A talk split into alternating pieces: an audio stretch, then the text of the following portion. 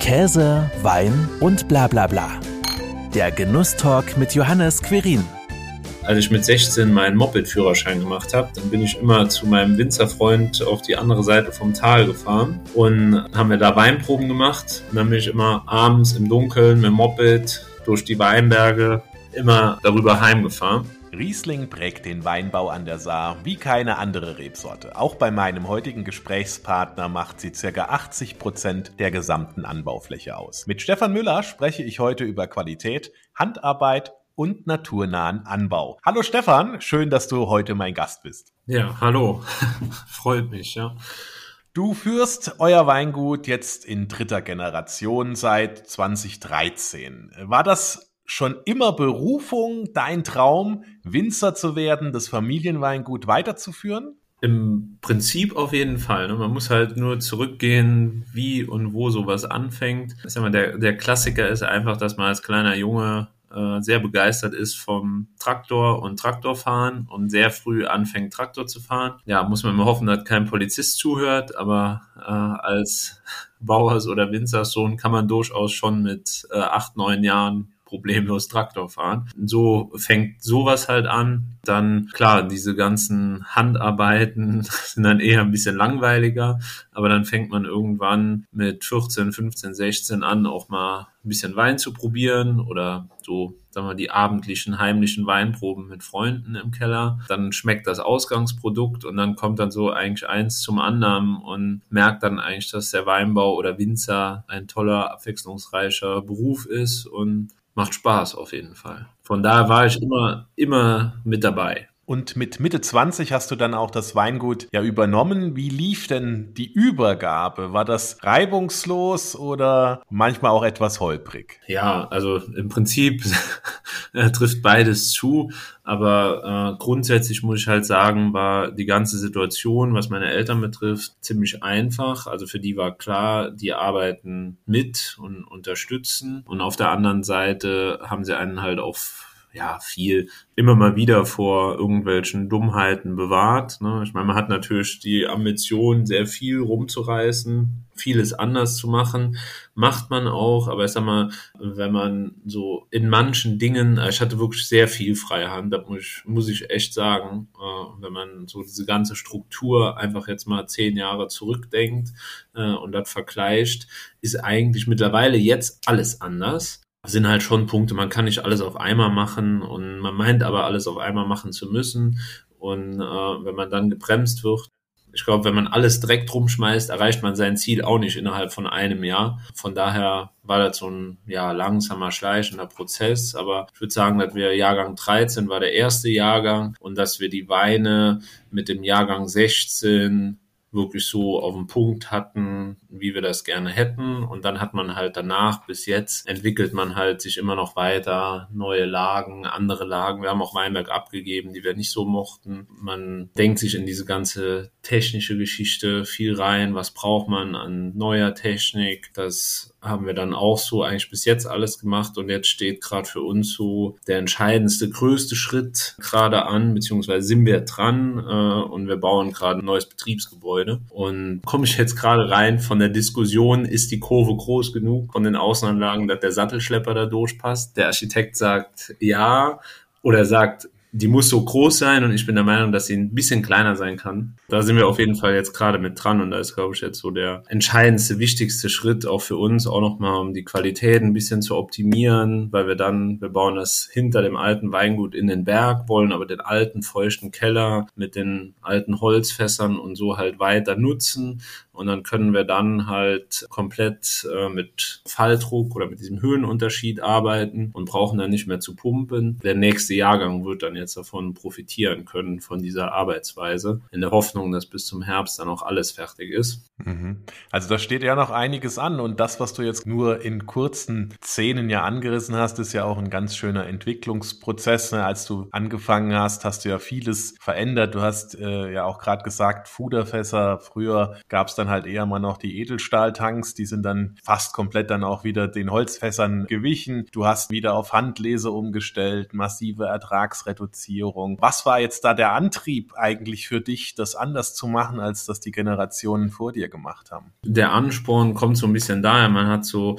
man arbeitet zu Hause mit, dann macht man die Ausbildung, dann geht man auf eine weiterführende Schule und zwischendrin gab es halt eine Saison Zwischenstopp in Neuseeland auf dem biodynamischen Weingut. Ich sag mal, die, dieses Thema Qualität, ich nenne es auch gerne, es Felton Road. Und äh, da wurde halt das Thema Qualität, äh, auch wenn dies wegen den hohen Temperaturen nicht hätten so krass machen müssen, wurde halt da echt auf die Spitze getrieben. Und da wurde halt, sagen wir mal, angefangen von der biodynamischen Arbeitsweise bis hin zu einer Ertragsreduzierung, die einfach nur abgefahren und irre war und einfach so ein bisschen bisschen dieses Gefühl, dass dafür war halt dieser biodynamische Betrieb so toll, so ein bisschen dieses Gefühl zu bekommen, was kann die Region, was kann der Weinberg, was gibt der Boden her? Und einfach halt an den Stellen einzugreifen, was jetzt eine Ertragssteuerung betrifft, wie viel man damit erreichen kann oder jetzt eine, die Bodenbewirtschaftung, ohne dass man jetzt sagt, ich muss jetzt hier spezielle Dinge düngen und was weiß ich was mit dem Weinberg machen, sondern alles möglichst naturnah zu lassen und möglichst wenig einzugreifen, aber halt, sagen wir mal, alles so ein bisschen zu lenken. Und dann den Charakter der Weine, was auf natürliche Weise entsteht, durch einen reduzierten Pflanzenschutz, keine Düngung, dass man darüber versucht, seinen Weinstil zu finden. Und das war eigentlich auch unser Weg, auch jetzt von meiner Frau, die war auch auf dem Weingut, dass wir da, oder ich sage immer, ich habe nicht so das Ziel gehabt, den Wein so zu machen, wie er jetzt ist. Ne? Klar hat man immer das Ziel gehabt, einen guten Wein zu machen, aber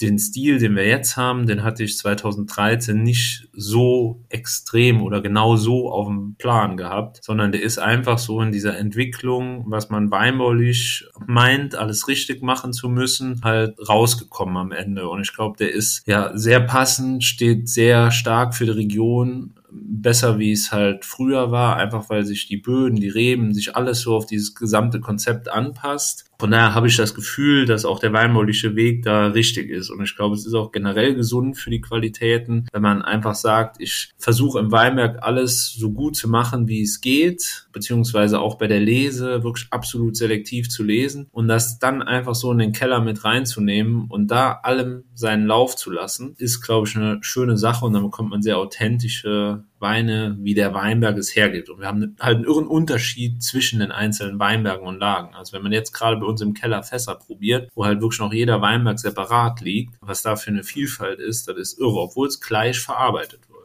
Jetzt haben wir theoretisch so viel schon gehört über Qualität, über Verarbeitung und über die Weine. Jetzt kommen wir doch mal zur Praxis. Wir haben ja drei Weine, die du mir auch zukommen gelassen hast, über die wir jetzt so ein bisschen sprechen und auch dann euren Weinstil und eure Arbeit noch ein bisschen besser kennenlernen können. Also heißt, du willst was trinken. Ja. Ich will was trinken, genau. der erste Wein ist der Krettnacher Altenberg Riesling Trocken. Genau. Ja. Man hat natürlich die klassische Riesling-Note schon, äh, schon in der Nase, wie ich finde. Und ja. ähm, man riecht auch die knackige Säure. Ja, meine Frau würde jetzt wieder sagen, die Säure kann man nicht, nicht riechen. riechen. Ja. Aber äh, ich bin auch der Meinung, dass irgendwie, ich glaube, diese klare Aromatik, die lässt einen irgendwie darauf schließen. Ne? Das ist, äh, ist eigentlich sehr, sehr fachmännisch gedacht, weil, sag mal, diese Gärung an sich läuft halt bei einer höheren Säure immer viel klarer und sauberer ab und hat einen unglaublichen Einfluss auf die Aromatik, dass ich auch immer der Meinung bin, wenn ich jetzt irgendwo dran rieche, ja, hier ist die Säure präsent und gut und da ist sie zu wenig gewesen weil sich einfach die Aromatik halt auch schon ein bisschen daran orientiert. Und ja, jetzt zu dem Wein, das ist unser Lagenriesling trocken, ist ja für uns, jetzt speziell hier, hatte ich ja auch schon mal erzählt, ein recht besonderer und schöner Wein, weil er normal haben wir ein, ganz klassisch an der Saar hier oder auch an der Mosel Schieferböden. Und es gibt immer so kleine Bereiche, das haben wir hier im Krettnacher Altenberg, in diesem Weinberg. Und diese Fläche, unsere Fläche zum Beispiel, sind 0,2 Hektar groß. Und der ganze Bereich, wo dieser besondere Boden, Diabas nennt sich das, Grünschiefer, ist ein Vulkangestein. Gestein oder vulkanischen Ursprungs gibt es da auf ungefähr einem Hektar. Und das teilen sich ja vier Betriebe. und ist halt von daher sehr interessant, weil der Boden einen höheren Kalkanteil einfach hat oder dieses Vulkangestein, dieser Diabast recht kalkhaltig auch ist, ist ein sehr harter Stein und der halt immer ein bisschen opulenter wird wie diese Schieferweine. Der ist zwar auch ein bisschen schiefer, man merkt von da einen Unterschied und deswegen wird er auch immer trocken. Das ist so unser, sag mal, trockenes, ich will jetzt nicht groß Gewächs sagen, aber unser trockener Topwein, weil wir da halt diese Opulenz ein bisschen besser reinbringen und zeigen können und das auch nur im Trockenen steht. Im ersten Jahr, als wir den Weinberg hatten, habe ich gedacht, der muss süß sein, äh, weil war für mich logisch, in der besten Lage, die man hat, mache ich meine Auslese. Aber diesen sagen wir mal, etwas opulenteren Boden oder den Charakter, den man durch diesen Boden bekommt, wenn der dann noch mit Süße in Berührung kommt, dann wird der Wein sehr schnell fett und dann stuft man nicht mehr an der Saar ein. Von daher ist der im Trockenen sehr gut aufgehoben, sehr ausbalanciert, hat eine extreme Mineralität, ist sehr frisch, sehr elegant und ist unheimlich langanhaltend auch. Und halt jetzt natürlich, wenn man jetzt überlegt, wir trinken jetzt Anfang 22, ein 20er trockenen Lagenriesling, ist er auch noch sehr jung und hat auch noch sehr viel Potenzial, noch ein bisschen zu altern oder zu reifen. Dann würde ich sagen, probieren wir doch mal. Ja, genau. Zum ja. Wohl. Also zum Wohl, ja. Mhm. Also ich bin eben schon ein bisschen auf den Geschmack eingegangen. Man hat hier wirklich sehr viel Mineralität. Das ist nochmal anders wie, wie beim Schiefer. Man hat halt dieses Mineralische, was so ein bisschen salzig erscheint und halt eine unglaubliche Struktur dahinter. Und wir haben das jetzt bei den Schiefersachen, wenn wir diese Mineralität bei den Spätlesen haben, das werden wir gleich auch noch schmecken. Da kommt dann schon wieder die Süße und die Süße bringt halt auch wieder äh, eine etwas andere Frucht mit sich. Ja, ja hier haben wir so Apfelnoten, genau. Zitrusnoten ja. sind da vorhanden. Der 20er Jahrgang war zwar heiß, aber wir sind trotzdem, was das betrifft, ziemlich auf dem Boden geblieben. Also der Alkohol ist moderat, ich weiß gerade gar nicht, hat er 11? Nee, 10,5 hat er sogar nur. Ja, 10,5. Ähm, 20 hat tatsächlich nicht so viel Alkohol ausgebildet, wie man das gedacht hat, als man den heißen Sommer hatte. Ne? Jetzt 21 ist ja auch nochmal ein, ganz anderes Thema. Es war ja wirklich kühl, aber von den Alkoholwerten auch ungefähr in 2020, wo der wirklich extreme Ausreißer war halt 2018. Ne? Da musste man halt gucken, dass man mit so einem Wein noch mit 12,5 hinkam und nicht schon bei 13 gelandet. Jetzt ähm, haben wir ja von äh, dem äh, ersten Wein probiert und auch gesprochen, aber es war ja nicht euer erster Wein, den ihr quasi gemeinsam, du mit deiner Frau Johanna, produziert habt. Das war ja, der erste Wein war Tandem. Genau, ja. Wie war das denn eigentlich, als ihr diesen ersten Wein dann in den Händen gehalten habt? Äh, ja, das, das, das, war auf jeden Fall, äh, ja, schön hört sich jetzt blöd an, aber man, man freut sich und ist halt dann auch so ein bisschen stolz, dass man, sagen wir mal, was einfach so gemacht hat, wie man es gerne gehabt hätte. Man muss allerdings dazu sagen, wir haben 13 im Betrieb übernommen und haben den ersten Tandem 2012 gemacht. Natürlich im Hinblick darauf, wenn wir ins Weingut einsteigen, dass wir auch unseren Wein halt schon haben. Sprich, der ist dann eigentlich drei Monate vor der Übernahme ist er dann abgefüllt worden und war für uns dahingehend auch wichtig, einfach so ein bisschen losgelöstes Produkt, andere Struktur und einfach auch zu zeigen, was man so macht. Und damit sind wir halt auch im, im Fachhandel und der Gastronomie gestartet. Das war von der Seite auch schon sehr wichtig für uns. Und den gibt's ja immer noch, ne? Den gibt's immer noch, ja. Der hat sich, ich meine, das ist jetzt so der Hintergrund von diesem Wein, äh, auch warum er Tandem heißt, ist einmal so ein bisschen mal, diesen gemeinschaftlichen Geschmack, den wir da reingebracht haben, von Johanna als Sommeliere aus NRW, die wirklich dann mehr so auf der trockenen Weinschiene unterwegs war und ich als Saarwinzer, wo einfach Feinherb und Restsüß ein großes Thema war, aber dafür dann eine knackige Säure und da war so dieses Zusammenspiel, sagen wir jetzt für diesen Wein eine frische Säure zu haben, aber nicht knalltrocken zu sein, sondern die Säure so mit gerade übertrocken. Also eigentlich ist der Wein, um es kurz zu machen, der ist feinherb, schmeckt aber trocken. Und das ist so, ist halt so gerade an der Grenze. Ich, wir merken das immer wieder. Also der, dieser Weinstil ist sehr, ist wirklich sehr beliebt. Ne? Es steht nichts drauf. Jeder muss sich quasi denken, ob es jetzt trocken oder feinherb ist, ist aber auch wichtig, weil wenn ich jetzt dem trockenen Trinker sage, hier, äh, da ist feinherb, dann will der das nicht, aber an diesem Grenzpunkt schmeckt dem trockenen Trinker diesen Wein noch. Und äh,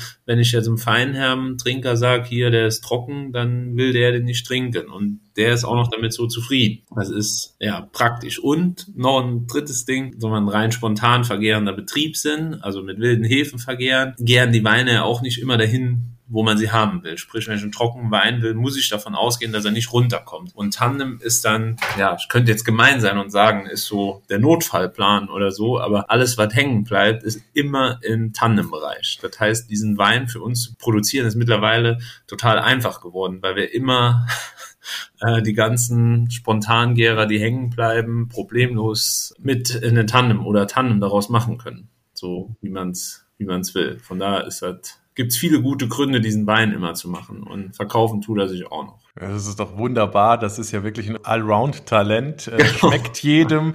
Ihr könnt immer was damit anfangen und er verkauft sich noch. Also besser kann es ja gar nicht sein. Ihr arbeitet aber dann auch nicht nur bei Tandem gemeinsam an den Weinen, sondern bei allen. Genau, ja. Muss man auch bei der Vielzahl an Weinen, äh, die man hat. Da müssen zwei Leute auf jeden Fall drüber nachdenken.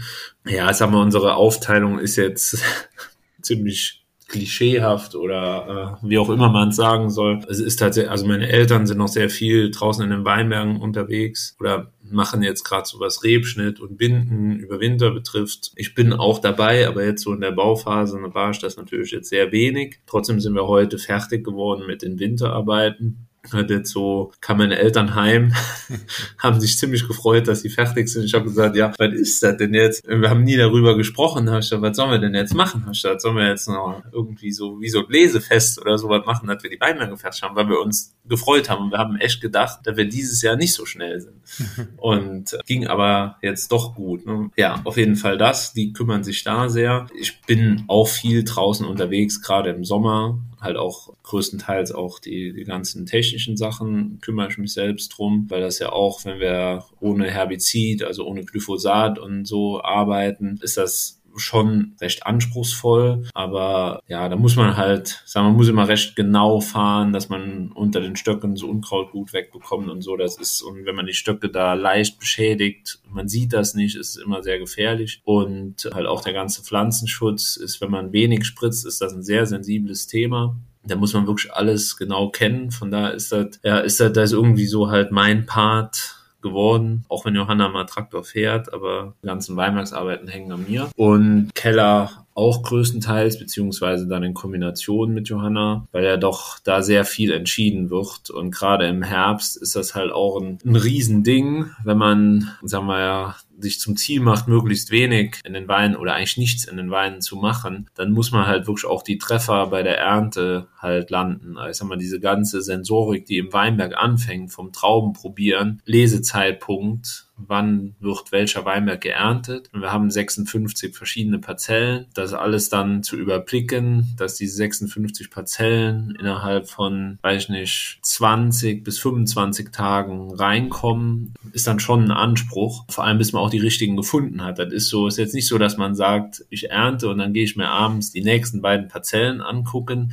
Nee, das ist dann eher so, man geht sich mal noch 20 Parzellen angucken, um sich dann zwei rauszupicken. Ne? Ich sag mal, es gibt so ein Ausschlussverfahren, wo man sagt, die können noch nicht so weit sein, da muss man dann nicht hingucken fahren, aber man hat schon so am Anfang der Lese, hat man immer so einen Pool von 20 Weinbergen, wo man sich dann da rauspicken muss, was jetzt für den nächsten Tag passt. Und da ist auf jeden Fall, was wir gemeinsam machen, ist dann immer so im Herbst der abendliche Familienausflug von daher werden die Kinder da auch schon rangeführt. Die laufen mit und probieren und dann halt, sagen wir, diese ganzen oder Verkaufsabwicklung, Büroarbeit, Gott sei Dank, sind dann so Parts, was Johanna dann macht. Und halt die Kinder nicht zu vergessen. Das ist halt. Das äh, macht auch ein bisschen Arbeit, ja. Genau. Das wird zwar schon immer, ja, da muss halt auch immer einer da sein, aber wird halt in so einem Familienbetrieb, wenn das alles so, wenn alle zu Hause sind, wenn ich jetzt überlege, wenn wir hier im Keller oder wenn wir abfüllen an so Tagen, da laufen die Kinder einfach da rum und jeder guckt und dann geht das alles so mit. Ja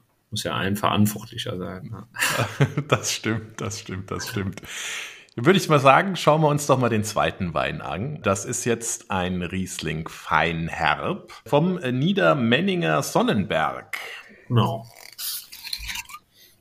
Nee, das sind, äh, das ist unser, unser ältester Weinberg, den wir haben. Ah, okay.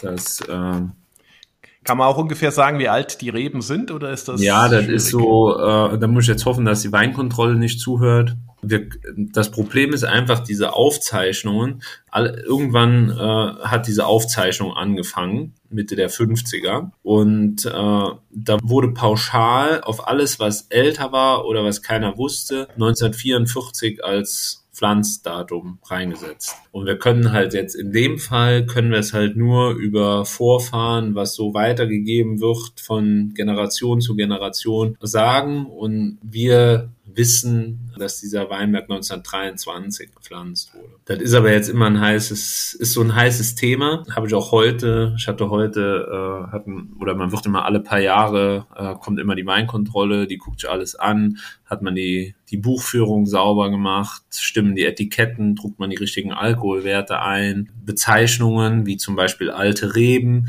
sind die richtig? Und da hatte ich jetzt noch mit, auch mit ihm genau über diesen Fall diskutiert, weil wir haben im, im Export, haben wir den Fall, die würden gerne sagen, wie alt der Weinberg ist. Und wenn man was kommuniziert, dann muss es auch belegt sein. Und da hängt sich jetzt genau sowas halt dran auf. Ne? Ich kann nur sagen, 1944 ist rechtlich dann korrekt, ist aber falsch.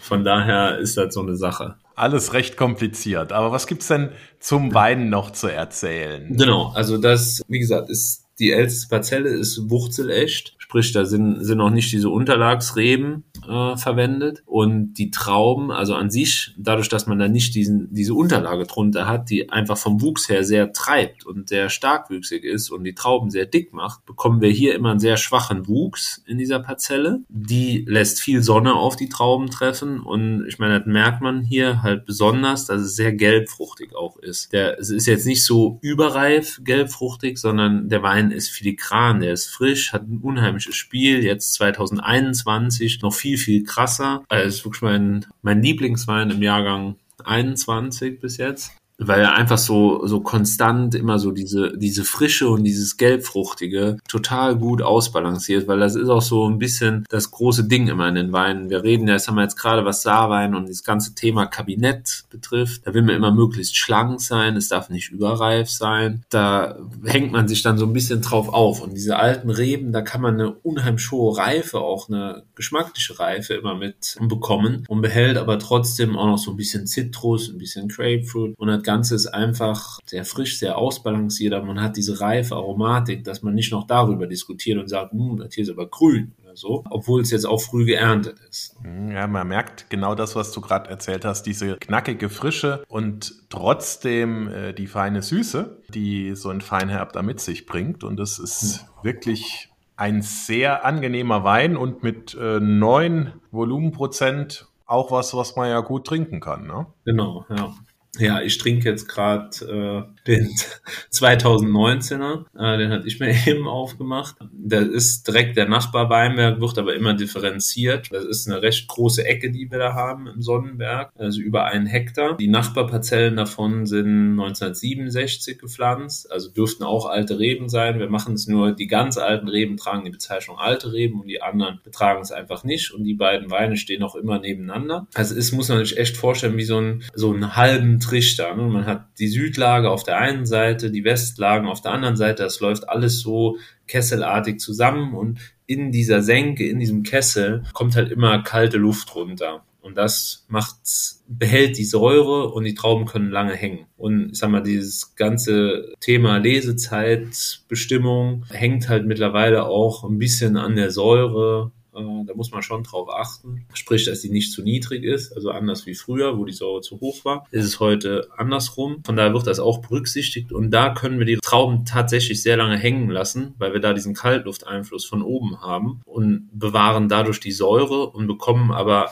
haben diese Abkühlung über Nacht die die Säure behält und diese Frucht länger reifen lässt. Und das ist eigentlich ganz schön. Das ist mir früher schon immer aufgefallen. Als ich mit 16 meinen Moped-Führerschein gemacht habe, dann bin ich immer zu meinem Winzerfreund auf die andere Seite vom Tal gefahren und haben wir da Weinproben gemacht. Und dann bin ich immer abends im Dunkeln mit dem Moped durch die Weinberge immer darüber heimgefahren. Und genau an dieser Stelle, oberhalb von den Weinbergen, bin ich immer durch. Und da wurde es auf einer Strecke von 20 Metern immer eisekalt. Es war warm im Sommer, die Luft hat gestanden, es war warm und da war es immer kalt. Aber tagsüber war es halt auch, oder es ist warm genug, dass die Trauben da sind, aber es ist halt einfach so ein Ticken kühler. Und das macht sich unglaublich bemerkbar im, im längeren Hängen lassen der Trauben. Spannend, äh, was man dann auch so naturabhängig dann da so feststellt und wie viel dann auch nur ein paar hundert Meter ausmachen. Ne? Ja, ist ja aber schön. Das, ich meine, das bringt uns halt die Vielfalt und das hat aber ja auch dann, ne, du, du sagst ja auch selbst naturnaher Anbau und letzten Endes ja auch Ausbau mit Wildhefen, äh, die entsprechend einfach da sind und zur Spontanvergärung ja dazu notwendig sind. Was ist denn noch alles für dich naturnah? Ich sag mal gut, angefangen ähm, im, im ganzen Begrünungsmanagement sind wir neben Jetzt neben Pflanzenschutz, wo wir sehr zurückhaltend sind, arbeiten wir halt mit Naturbegrünung. Wir haben angefangen, als wir das umgestellt haben, weil früher war der Boden ja immer offen. Da haben wir sehr viel mit Blüten, Einsaaten und sowas gearbeitet. Aber da hat man gemerkt, da schafft man auch ein gewisses Ungleichgewicht, wenn man einfach den Sack kauft mit 25 verschiedenen Kräutern und die in den Weinberg einsät. Ob das so passt und sinnvoll ist, äh, ist dann immer so eine Sache. Ne? Dann wachsen die stärker, der Standort gibt aber nicht so viel Wasser her, dann hat man Trockenstress bei den Reben. Und das haben wir am Anfang tatsächlich ganz konsequent gemacht, hat uns viele Probleme auch beschert, gerade was so Trockenstress und sowas betroffen hat. Aber hat uns jetzt irgendwie auch so eine schöne, natürliche Vielfalt beschert, weil passt sich ja irgendwann so an. Ne? Wenn man das jetzt nicht wegmacht und nicht erhält, dann selektieren sich irgendwann die Pflanzen raus, die zu dem Standort passen und die gut klarkommen. Und sag mal, den Stand haben wir jetzt. Gut, dann halt für mich ganz wichtig, diesen Herbizidverzicht. Der ist absolut kriegsentscheidend. Dann mit diesem naturnahen Arbeiten haben wir halt im Keller, sag mal, diesen, oder Lesen, Ernten fällt da natürlich rein. Sehe ich jetzt mal die Handlese, für mich auch naturnah. Dann muss ich, wenn man kann ich das, was ich mit dem Spritzen nicht ausbügel oder herrichte, äh, kann ich dann raussortieren. Ne? Das ist so, ich sage immer, es gibt die, die zwei Varianten, intensiver Pflanzenschutz und dann mit dem Vollernter lesen und die Trauben einfach alle gesund machen, äh, dass der Vollernter kein Mist liest oder man muss halt selber ran und alles sortieren. Das ist dann ein Punkt. Klar, halt dann auch versuchen, möglichst konstante Arbeitskräfte da zu behalten. Das ist halt auch ein großes Thema, weil die Lese ist schon sehr intensiv, sehr aufwendig. Und äh, dann im Keller halt möglichst traditionell. Falldruck, nicht viel pumpen, alles auf der Hefe liegen lassen, mit wenig Schwefel arbeiten. Das sind halt alles so Sachen, die für mich da besonders mit reinspielen. Sag mal, wie weit man das jetzt treibt. Ne? Sagen wir exportieren auch viel Wein, da muss, muss man jetzt wieder so, das ist so, ja, aber ich glaube, das ist einfach nicht zu vermeiden. Dafür dreht die Welt sich, glaube ich, einfach zu viel, zu schnell, dass man darauf verzichten würde oder dass die Leute nicht den Wein von hier trinken wollen. Das ist so, glaube, das ist halt ein Riesenthema. Das bezahlen wir natürlich jetzt auch ein bisschen dafür, ne? wenn man jetzt den ganzen Transport sieht, das ist ja, ist nicht so ohne. Das, das, das stimmt, aber letzten Endes muss sich ja auch die Arbeit, die ihr da das ganze Jahr in den Weinberg und in den Keller steckt, auch irgendwo monetär niederschlagen. Ansonsten wäre es ja vergebene Liebesmühe, was ihr da treibt. Mhm. Und dass die Qualität dabei rauskommt, das merkt man ja auch. 2018 wart ihr eurem Weingut als Entdeckung des Jahres bei Gomio plötzlich aufgepoppt. War das überraschend für euch? Habt ihr euch wahnsinnig drüber gefreut? Ja, auf jeden Fall. Ich sag mal, das ist so, ja, ist eigentlich wenn ich ehrlich bin, war das für mich so die höchste Auszeichnung, die, die man eigentlich hätte kriegen können. Sag mal, ist ein renommierter Weinführer und da als Entdeckung, wenn man neu angefangen hat, im Jahr 2018 wurde, wurde darüber berichtet und wir haben das mit unserem Weinjahrgang 2016. Der erscheint ja immer ein Jahr später, sprich der 18er Groupe Mio sind die 16er Weine drin verkostet. Und das war dann, sagen wir, ja, war unsere vierte Ernte dann 13, 14, 15, 16, ja vierte Ernte. Und da haben wir noch nicht damit gerechnet. Klar, hofft man darauf, dass sowas passiert, aber ja, von daher waren wir da schon auch überrascht und haben uns darüber gefreut und das hat einen auch sehr entscheidend weitergebracht hat, muss man wirklich einfach sagen. Diesen, weil, ich sag mal, die, ja, alle Leute, die gerne Wein trinken, die sich viel damit befassen, sind sehr interessante Kunden und auch genau die Leute lesen meistens dieses Buch. Und wenn man da drin steht, recht vorne und da paar Seiten für sich hat, ist das äh, auf jeden Fall von sehr großem Vorteil. Macht einem den ganzen Weg auch einfacher, weil das, ich erzähle halt immer so, als wir angefangen haben und unseren Tandem verkaufen wollten, hatten wir ja ganz häufig die Situation, Händler probieren den Wein, aber bis man da ins Sortiment aufgenommen wird, das machen die nicht, wenn man denen mal einen guten Jahrgang hingestellt hat, sondern das war dann so, okay, ja, schmeckt uns, ist sehr interessant. Im zweiten Jahr probieren die dann nochmal und ich sag mal, wenn wir es da geschafft haben, mit dem zweiten Jahr Jahrgang die Listung zu bekommen, dann haben wir uns schon gefreut. Aber wirklich Spaß gemacht und einfach gemacht oder dass Leute auch zu einem kommen, das hat man natürlich, wenn man so eine Auszeichnung bekommen hat, dann geht das auf einmal. Dann schlägt sich das natürlich dann so richtig schön nieder und du hast ja gerade gesagt, da ist man wahnsinnig stolz, weil es ja auch eine Auszeichnung ist für die Philosophie, für die Vision, die man da auch entwickelt hat, gemeinsam mit seiner Partnerin, um dann tatsächlich dann auch entsprechend super Weine zu produzieren. Und einen dritten haben wir ja noch bei uns hier stehen. Genau.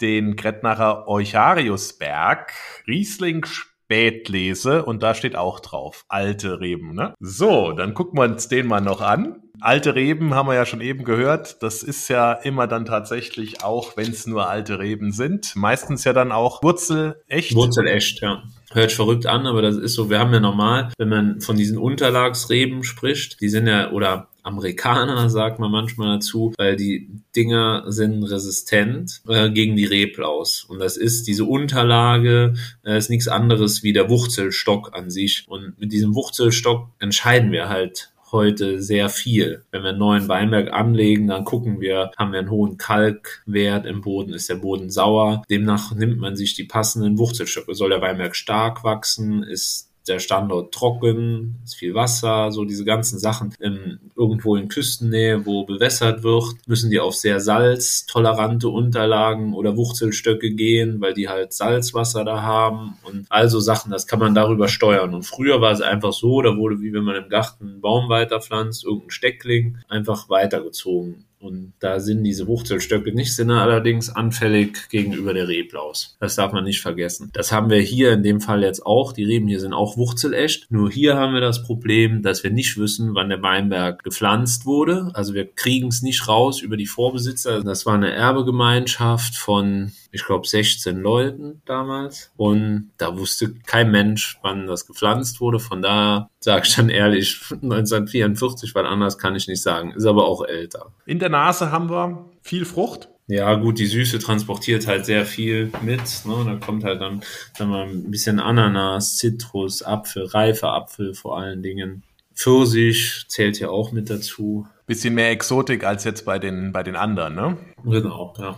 Erst einmal bei einer Spätlese versucht man halt schon eine gewisse Reife hinzubekommen. Ist aber jetzt hier, es hört bescheuert an, wenn man bei uns auf der Homepage in die Expertisen guckt äh, zu den Weinen, merkt man auch, dass der Wein eigentlich im Verhältnis sehr früh geerntet ist. Das liegt aber an dieser Lage an sich. Die ist viel, viel früher reif wie manche andere Weinberge. Also ist wirklich so, dass wir, ja, ich sag mal, innerhalb der ersten zwei Wochen die Spätlese normalerweise ernten. 21 war es ein bisschen anders, da musste man halt warten, bis man genügend Öchsle oder Zucker von Natur aus hatte. Aber in den heißen Jahren ist die Spätlese, da muss die sehr früh weg, dass man diese Frische, die Säure hat, um die Süße einfach auszubalancieren. Unter anderem auch in 2020. Jetzt hast du ja schon eben gesagt, vom aktuellen Jahrgang, äh, den du äh, probiert hast, ist der Riesling Feinherb dein absoluter Lieblingswein. Was ist das denn für ein Wein, auf den du ja richtig stolz bist, den ihr in eurem Sortiment habt? Ja, ich hänge sehr an sowas hier. Ne? Muss ich jetzt ehrlich sagen. Ne? Also eine Spätlese mit, da ist mir aber, ist mir aber dann wichtig, wenn es eine Spätlese ist, aber ich bin schon so ein, so ein kleiner Kabinetttrinker. Das habe ich schon, schon gern. Da, da bringen wir auch eine sehr große Vielfalt mittlerweile. Also gibt es eigentlich ja mehr wie zu eher drei bis vier pro Jahrgang von aus verschiedenen Lagen. Und da ist sowas, wo ich schon sehr drauf abfahre, wo ich mich auch immer besonders drum bemühe. Allerdings sind halt jetzt so Spätlesen hier mit viel Trinkfluss und das haben wir auch 21 genau bei dem hier auch nochmal so gemacht oder hinbekommen. Äh, man kann nicht, man hat ja nicht alles in der Hand, man muss ja ein bisschen mit den Jahrgang oder mit den Gegebenheiten leben, dass man eine Spätlese einfach hat, die, die eine frische Säure hat und die nicht zu süß ist. Ne? Ich will nie einen pappigen Wein haben. Es, es geht immer alles um die Balance an sich und da muss, muss man sich immer neu anpassen. Ich habe heute noch bei unserem Weinkontrollentermin, da gibt es ja immer noch eine ausführliche Verkostung. Ich sage immer, dass die auch ein bisschen Spaß an ihrer Arbeit haben. haben wir noch darüber gesprochen. Das ist jetzt auch ist ein bisschen merkwürdig in einem Jahrgang 21, weil ich sag mal, wir wir lassen die Weine ja so weit gären, beziehungsweise gehen wir ja nach Geschmack. Ne? Wir haben ja nicht das Labor daneben stehen, was direkt immer die Analytik ausspuckt. Dann steuert man diese ganze Gärung und wann man die Gärung unterbricht, geht man auf seinen Geschmack und die Weine, gerade die restsüßen Weine und die feinherben Weine, sind sogar, trotz dass die Säurewerte ticken höher sind wie in den Jahrgängen davor, ist die Restsüße in den Weinen immer niedriger. Durch die Bank weg. Also jetzt so eine Spätlese hier hat 5, 6 Gramm weniger, die Kabinette haben 5, 6 Gramm weniger. Ist im Prinzip nicht zu erklären. Also, ja, es gibt glaube ich eine Erklärung, aber sehr, sehr auf Anhieb, die Säure ist höher und die Weine sind auch noch trockener wie sonst. Ne? Einfach weil der Jahrgang die Süße nicht so gut trägt. Jetzt äh, sind wir heute so ein bisschen zum Entschluss gekommen.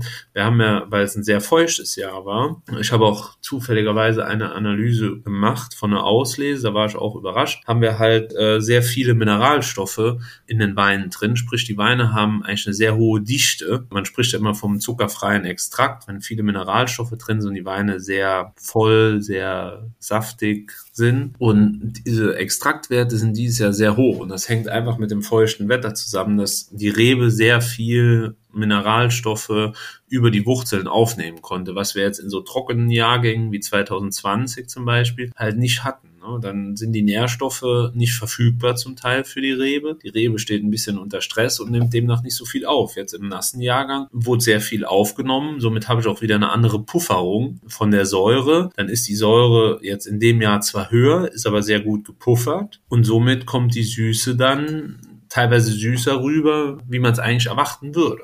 Das ist total interessant. Aber auf der anderen Seite hat man wieder die höhere Säure, die den süßen Eindruck wieder zurücknimmt. Aber es ist so, wenn Weine sehr, sehr süß sind dieses Jahr, dann erscheinen die ein bisschen plump. Und das versuchen wir halt zu vermeiden. Naturprodukt und da gehört natürlich dann auch sehr viel Fingerspitzengefühl nachher dann im Ausbau dazu, dass dann tatsächlich auch immer noch was dabei rauskommt, was Spaß macht im Glas. Ne? Genau. Mit welchem Wein, Spaß im Glas ist da vielleicht auch ein gutes Stichwort, mit welchem Wein lernt man denn eure Weinstilistik am besten kennen, wenn jetzt jemand Stefan Müller und eure Weine, das Weingut noch gar nicht kennt? Da würde ich Niedermenninger Riesling Feinherb empfehlen der deckt das so ein bisschen ab. Also jetzt nicht hier den Feinherb alte Reben, sondern der, das wird dann der Ortswein, da werden wir uns dieses Jahr ein bisschen verändern dass wir dieses Guts-Orts-Lagenweinsystem machen. Und das ist so, sagen wir, ein sehr gesundes Mittelfeld. Da merkt man die alten Reben, die Kraft, die in, jetzt sagen wir mal, in diesen alten Reben oder in diesem Wein drin steckt. Man merkt diese Balance, die wir versuchen zu erzeugen. Und wir haben es halt einfach sehr gerne, wenn die Weine ein bisschen Restsüße haben. Da steht unsere Stilistik einfach gut. Ne?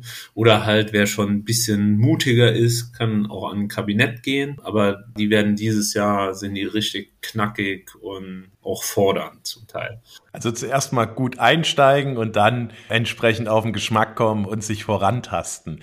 Jetzt genau haben wir drei Rieslinge probiert. Ich habe es ja auch eingangs gesagt, 80 Prozent macht Riesling auch aus. Was sogar sind 90, 90 sogar, okay. also 90 Prozent. Was sind denn die restlichen 10 Prozent? Ja, 5 Prozent Weißbohnen und 5 Prozent Spätbohnen. Also auch noch ein bisschen rot. Ein bisschen rot, ja. Aber es ist, äh, ja, ist, ist verrückt. Aber mit dem Rotwein äh, verfolgt mich gerade die letzten Tage, weil alle Rotwein haben wollen, äh, gerade im Export. aber wir haben tatsächlich gerade gar nichts mehr davon. Im Jahrgang 18, 19 ist verkauft, 20 ist noch nicht gefüllt, will ich auch noch nicht füllen und äh, 21 muss man ehrlicherweise sagen, kann man den Rotwein knicken. Das, das ist nichts. Ja, das ist Planst du dich dann äh, zukünftig da noch ein bisschen breiter aufzustellen, was nee. Rot angeht? Oder sagst du, nö, das ist jetzt halt nice to have und so wie es ist, kommt's? Genau, ja ich, ich will da, muss auch sagen, ich will es nicht übertreiben. Ich habe 2020 ein bisschen gepennt. Wir hatten, das war, war auch für mich nicht so planbar. Wir hatten noch vom Jahrgang 18, das war ein sehr heißen Jahrgang, haben wir sehr viel Rotwein gemacht, hatten wir noch recht viel gehabt. Und äh, da habe ich 2020 da gestanden im Herbst und habe gesagt, ah, wir brauchen nicht so viel Rotwein. Ich habe mehr Rosé, beziehungsweise habe ich auch noch einen, äh, einen Sekt gemacht. Und das hätte ich halt besser zu Rotwein verarbeitet, weil dann nach dem Herbst, also wirklich direkt nach dem Herbst, kamen dann ein paar größere Bestellungen für Rotwein und dann war mein Rotweinbestand äh, innerhalb von vier Wochen wirklich komplett platt. Und dann kam ein kleiner Jahrgang mit 19, der dann gefüllt wurde. Der war halt dann jetzt auch übers Jahr verkauft. 20 ist sehr wenig. Äh, das ist eigentlich schon leer, obwohl es noch nicht gefüllt ist. Da haben wir jetzt schon so viele Reservierungen drauf, dass ich, dass wir es gar nicht auf die Liste nehmen können. Und dann 21 war nix. Ne? Das äh, ist so, das ist als, ich habe ein bisschen was einfach, weil ich ist so ein bisschen Erfahrung sammeln. Äh, es könnte jetzt auch sein, dass der 21er Jahrgang sich äh, über zwei Jahre im Fass total gut entwickelt und man sagt, wow, ist dann ein Rotwein. Von daher haben wir es versucht. Ich zweifle gerade an. Wir haben, ist jetzt nicht viel, einfach zwei Tonneaus gemacht, also 1000 Liter. Aber ich habe schon gesagt, wir können, wahrscheinlich könnten wir es einfach füllen und sagen, es ist ein Rosé und keiner wird sich beschweren.